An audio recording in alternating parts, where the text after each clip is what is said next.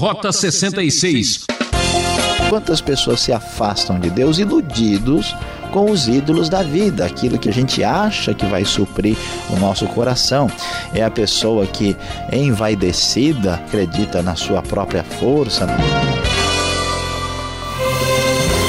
E vamos em frente, ouvintes, com mais um programa Rota 66.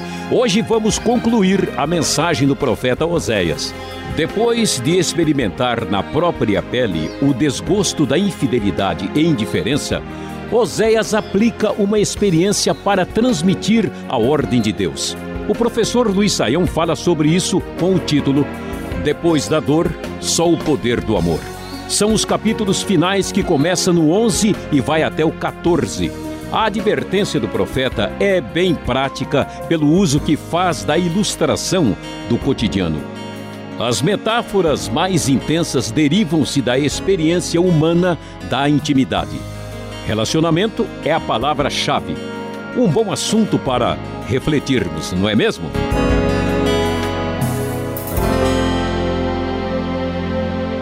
Rota 66, hoje encerrando nosso estudo no livro de Oséias, o profeta Oséias do Reino do Norte de Israel, dos tempos antigos do Velho Testamento.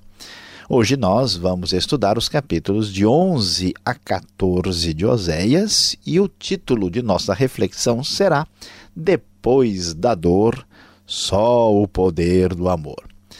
Como você tem acompanhado, Oséias está falando do momento difícil que o povo de Israel estava enfrentando por causa da sua desobediência a Deus. Israel estava indo para o cativeiro na Assíria e então Deus trouxe a sua palavra de reprovação e de explicação do que estava acontecendo para aquele povo tão desobediente, cujos líderes também estavam corrompidos.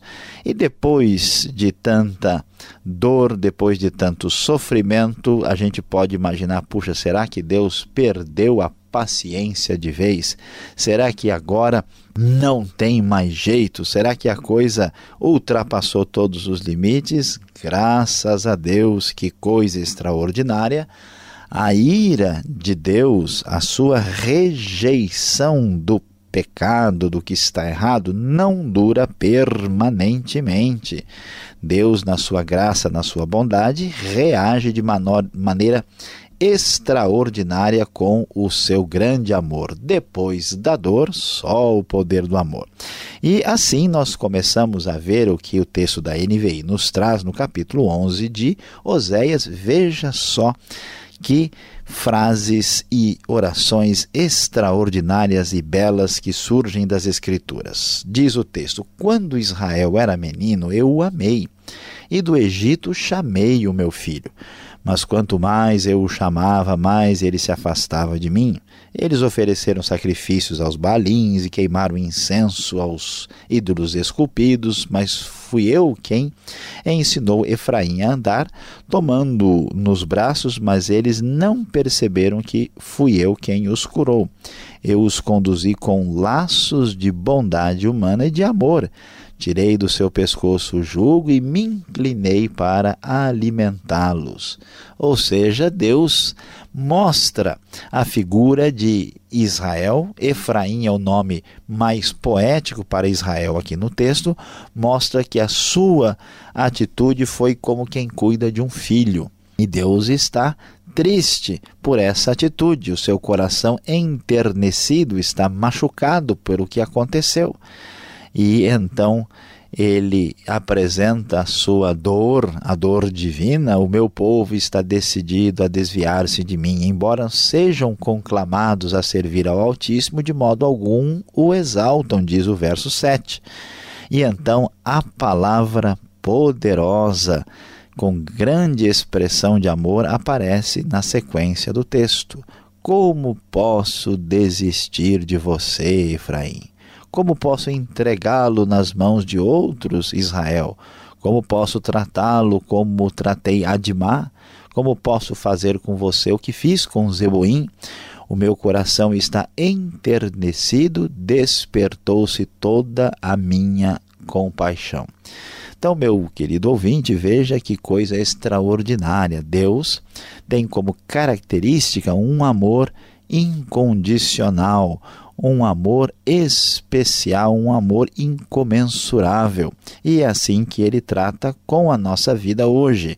Este amor é expresso de maneira extraordinária no livro de Oséias e aqui ele se manifesta com toda a força, com todo vigor e com toda a sua ternura. E então, diante dessa realidade, Deus ainda diz: Não executarei a minha ira impetuosa, não tornarei a destruir Efraim, pois sou Deus e não homem, o santo no meio de vocês, não virei com ira. Eles seguirão o Senhor, ele rugirá como leão, quando ele rugir, os seus filhos virão tremendo desde o ocidente. Eles virão voando do Egito como aves, da Síria como pombas, eu os estabelecerei em seus lares, palavra do Senhor o julgamento que caiu sobre o povo, que atingiu a Israel é um julgamento que não duraria para sempre. Deus haveria no futuro de trazer de novo o povo para a terra e haveria de mostrar mais uma vez a sua bondade, a sua palavra amorosa de restauração. Isso é muito impressionante porque nos mostra como é que Deus lida com o seu povo, com aqueles a quem considera seus filhos. Da mesma maneira como ninguém bota um filho para fora de casa insano, em são juízo, ninguém, ao perceber as falhas, os erros do seu filho, expulsa e o abandona. Quando o seu filho está sujo, você não vai jogá-lo fora, você vai dar um banho nele, vai discipliná-lo. Da mesma maneira, Deus age assim conosco, mostrando o seu grande amor. E Deus ainda lamenta porque Efraim, porque Israel mostra toda essa ingratidão. E como isso não faz sentido, ele diz: Efraim alimenta-se de vento, corre atrás do vento oriental o dia inteiro, multiplica mentiras e violência, faz tratados com a Síria e manda azeite para o Egito. Em vez de confiar no Senhor, em vez de ter a esperança naquilo que é firme e seguro, Efraim e Israel começam a acreditar nos poderes humanos que são transitórios. Parece que a Síria e o Egito têm muito a oferecer, porque são potências da época. E Deus diz: não é desse jeito. O Senhor tem uma acusação contra Judá e vai castigar Jacó de acordo com seus caminhos, de acordo com suas ações, lhe retribuirá. Aqui vemos uma referência também ao Reino do Sul, mostrando que a relação de Deus com uma parte do povo da aliança também se manifesta com a outra parte. No ventre da mãe segurou o calcanhar de seu irmão, como o homem lutou com Deus. Ele lutou com o anjo e saiu vencedor, chorou e implorou seu favor. Em Betel encontrou a Deus que ali conversou com ele. Sim, o próprio Senhor, o Deus dos exércitos, Senhor é o nome pelo qual ficou famoso Portanto, volte para o seu Deus e pratique a lealdade e a justiça. Confie sempre no seu Deus. Israel e Judá, os dois, se encontram em caminhos perigosos. Israel numa situação mais grave, mas Judá também mostra a sua distância em relação a Deus. E que Deus, o que Deus faz? Na sua palavra amorosa, bondosa, perdoadora, o amor que é oferecido depois da dor, Deus convida o seu povo a uma sessão nostalgia, de volta aos velhos tempos. Vamos lembrar do que o Senhor fez, como é que Deus abençoou a Jacó, como ele saiu vencedor. Lembre-se das coisas boas do passado. Você aí que talvez reclame tanto da vida e só enxerga coisa ruim. Pare com isso. Esta atitude certamente não chegará a lugar algum. Certamente temos tantas coisas boas que nos são dadas pelo nosso Deus que nós precisamos tomar um cuidado com esta fé negativa de reforçar as lembranças perigosas e doídas para o nosso próprio prejuízo.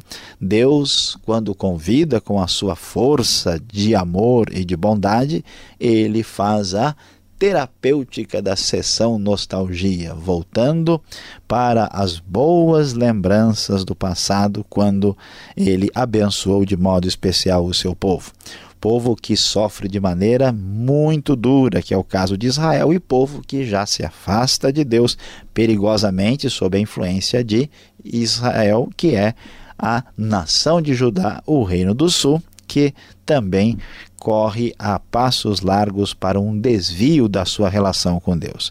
E nesse coração amoroso, nessa expectativa de retorno vitorioso, vemos o capítulo 14 aí prometendo expectativas muito preciosas e poderosas para o futuro. E Deus então faz o convite: volte ao Israel para o Senhor, o seu Deus. Seus pecados causaram a sua queda. Prepare o que vão dizer e voltem para o Senhor, peçam-lhe, perdoa todos os nossos pecados e por misericórdia recebe-nos, para que te ofereçamos o fruto dos nossos lábios. Sempre é momento de voltar para o Senhor.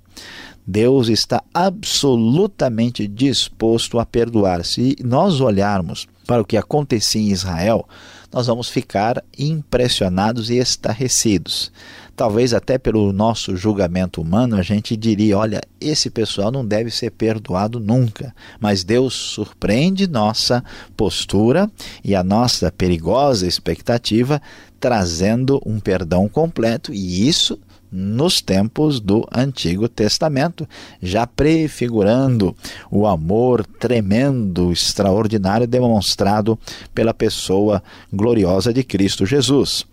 E então o texto vai prosseguir e dizer: ó, a Síria não nos pode salvar. Não montaremos cavalos de guerra, nunca mais diremos nossos deuses aquilo que as nossas próprias mãos fizeram, porque tu amas o órfão. Quer dizer, vamos parar com essa loucura. Quantas pessoas se afastam de Deus iludidos com os ídolos da vida, aquilo que a gente acha que vai suprir o nosso coração. É a pessoa que, envaidecida, acredita uh, no intelectualismo como a sua divindade, acredita na sua própria força, na sua própria beleza, no seu próprio poder, ou nos prazeres passageiros da vida, ou nos recursos financeiros. A pessoa entra numa espécie de ilusão mental, achando que tem todo o poder na mão por aquilo que parece prometer alguma coisa esperançosa. Todos esses ídolos caem por terra, porque o Senhor é a fonte de bênção. E como isso vai terminar? Olha que coisa extraordinária e especial. Depois da dor, só o poderoso amor só o poder desse amor de Deus. Como se resolve? Deus mesmo toma a iniciativa. Por isso ele diz: Eu curarei a infidelidade deles e os amarei de todo o meu coração, pois a minha ira desviou-se deles. Serei como orvalho para Israel. Ele florescerá como lírio, como o cedro do Líbano aprofundará suas raízes, seus brotos crescerão, seu esplendor será como o da oliveira, sua fragrância como a do cedro do Líbano. Os que habitavam à sua sombra voltarão, reviverão como trigo florescerão como a videira, e a fama de Israel será como o do vinho do Líbano. Aqui está a esperança e a promessa divina para o nosso coração. Ele diz: eu os amarei de todo o coração. Eu vou curar a infidelidade deles. Meu querido ouvinte, talvez você seja infiel. Talvez você esteja com peso na consciência. Talvez o seu coração esteja cheio de dor e de confusão. E Deus te diz no dia de hoje: não se preocupe, eu vou curar você, porque eu amo de todo o meu coração.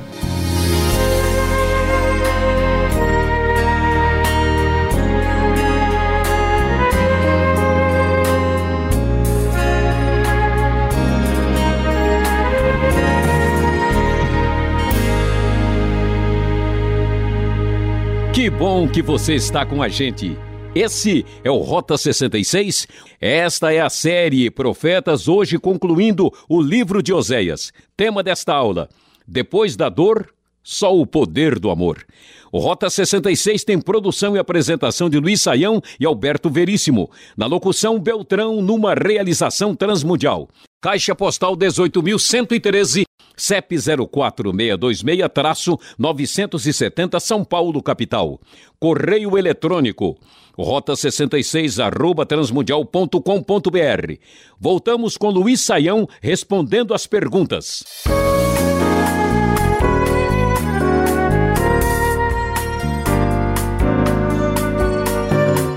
Perguntas agora no Rota 66 para você. Final da série Oséias, o profeta do Antigo Testamento, nos capítulos 11 até 14. O professor Saião, depois da sua exposição, responde agora a nossa questão. Professor, capítulo 11 já começa com a frase: Do Egito chamei o meu filho. E esta frase ela é citada no Novo Testamento. O que significa isso? Pastor Alberto, uh, nós lendo aqui o início do capítulo 11, Deus está tratando com Israel a partir a, da história de Israel. Ou seja, o que está acontecendo agora não começou agora. Deus quer mostrar o seu amor e está recordando os bons tempos. Então ele diz: Quando Israel era menino, eu o amei e do Egito chamei o meu filho.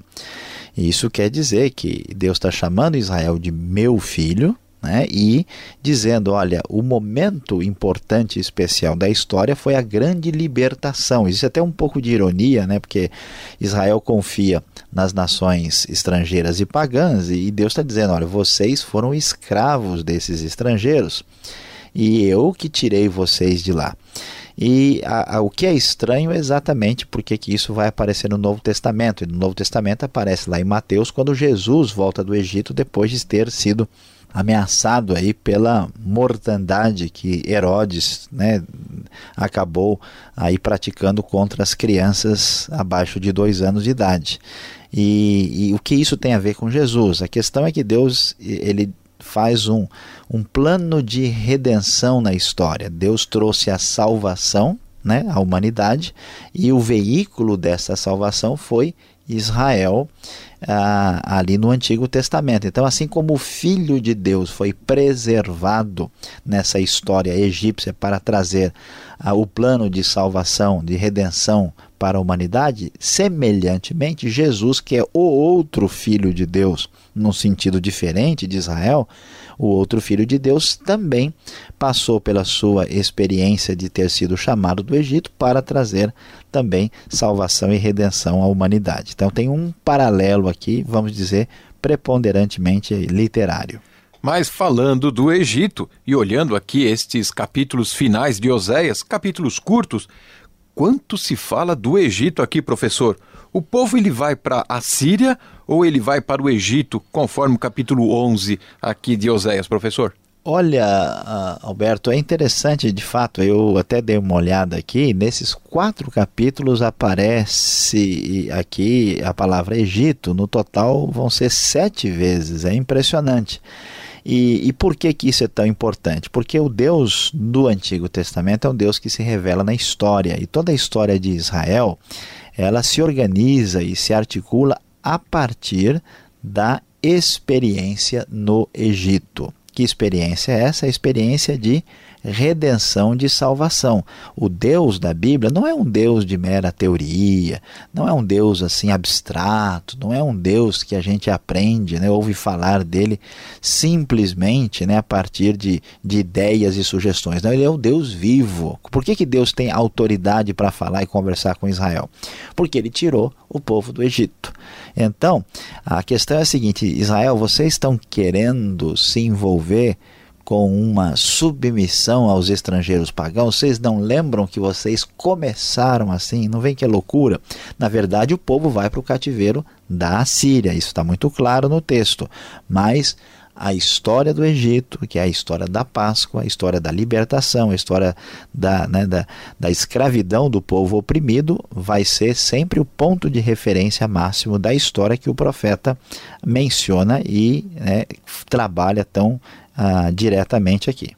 Agora, em nossa jornada aqui no Rota 66, a gente passa por cada lugar. Conta esse segredo, Saião.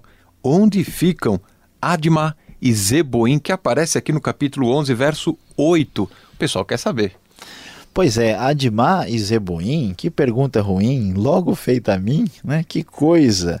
É, de fato, são coisas assim que entende um negócio desse. Como posso tratá-lo como tratei Admar? Como posso tratá-lo como tratei Zeboim, né? Parece realmente uma coisa estranha. Na verdade, essas cidades são assim meio que desconhecidas, mas elas aparecem lá em Deuteronômio 29, versículo de número 23 estas uh, cidades são cidades que são chamadas na Bíblia de cidades circunvizinhas, próximas a Sodoma e Gomorra. Vamos lembrar que Sodoma e Gomorra tinham um comportamento sexual muito incorreto e que por causa da sua vida de pecado que chegou a um limite de insuportabilidade, elas foram destruídas por Deus num julgamento muito severo. E aqui o que está sendo dito é o seguinte: escuta, Efraim, Israel, puxa, vocês são meus filhos, vocês, você, Israel, você é meu povo, Judá, né? Como é que eu posso tratar o meu povo da mesma maneira como eu tratei aquele grupo de pagãos tão devassos e ímpios como eram os de lá. Então a gente não conhece Adimá e Zebuim e para que a coisa não fique ruim, né? temos que interpretar e entender que a referência é ao episódio de Sodoma e Gomorra. Muito bem, Saião. Já que as coisas estão ruins deste lado aqui, elas ficarão piores no fim do capítulo 13, que traz ameaças duras e o assunto aqui parece ser amor no final da mensagem do profeta. Que contradição é essa? É, pastor Alberto, de fato a gente fica aí meio pensativo, né? Porque eh, de fato o capítulo 13, ele fala mais da ira do Senhor contra Israel. E aqui a gente tem que entender o seguinte: a, a ênfase principal nesses capítulos finais é uma ênfase uh, sobre o amor e o perdão que Deus uh, pode dar e conceder e que ele pretende dar, ele quer restaurar o seu povo. Mas no meio, no recheio, né, nós temos aí é, também essa palavra duro. Capítulo 13, de modo geral, é muito duro. Nós ouvimos até coisas assim um vento oriental virá da parte do Senhor, ah, o seu poço secará, os tesouros serão saqueados, Samaria carregará sua culpa, as mulheres grávidas terão os, os ventres rasgados, falando do momento da invasão, né? E da destruição que a Síria haveria de produzir, e nesse contexto aí talvez já tivesse até quase já nesse momento de destruição mesmo. A questão é que os capítulos são mensagens, como se fossem pequenos sermões de Oséias, e eles são organizados e não do jeito que a gente espera que seja. Os capítulos estão um atrás do outro e o profeta trabalha com essa ênfase primeiro no problema e depois na solução, problema e solução. A gente fica um pouquinho incomodado com isso, mas pastor Alberto é o seguinte: não existe nenhum sentido na palavra perdão se a gente não entender o que é pecado. Não existe nenhum sentido em amor se a gente não entender o que é desamor, o que é ruptura, o que é distanciamento. Então, às vezes, você vai tratar com muito amor uma pessoa e você percebe que aquilo cai num vazio, que a pessoa não entende o discurso. Como é que eu vou perdoar quem não está ofendido? Né? Então, para que a coisa fique muito definida e clara e Deus de fato mostre o seu amor, ele mostra primeiro a gravidade do que uh, os israelitas fizeram, no grau de, de, decadência e fragilidade da nação, para depois oferecer amor uh, e perdão. Não faz sentido tomar o remédio se você não tem nenhuma doença. Essa é a lógica por trás do que nós encontramos aqui. Obrigado, Sael, e parabéns por concluir mais uma série aqui, agora Profeta Oséias. Mas ainda não terminou, fique ligado, vem agora, palavra final para você.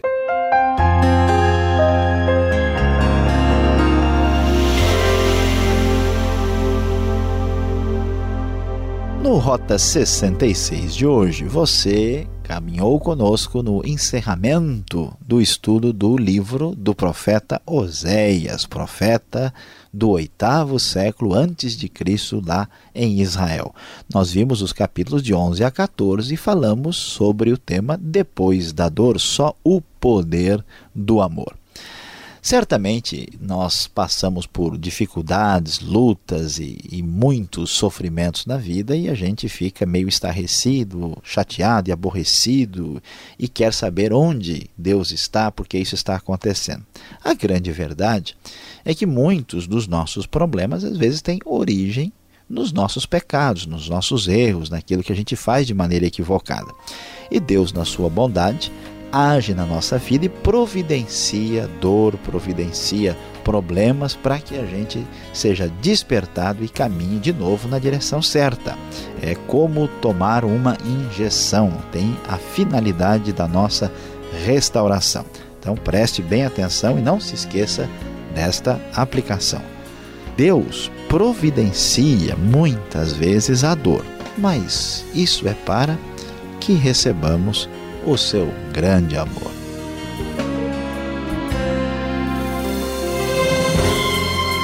Ponto final em mais um programa Rota 66. E já estamos preparando uma nova série e você não pode perder. E sintonize nessa mesma emissora e horário para conferir. E acesse o site transmundial.com.br.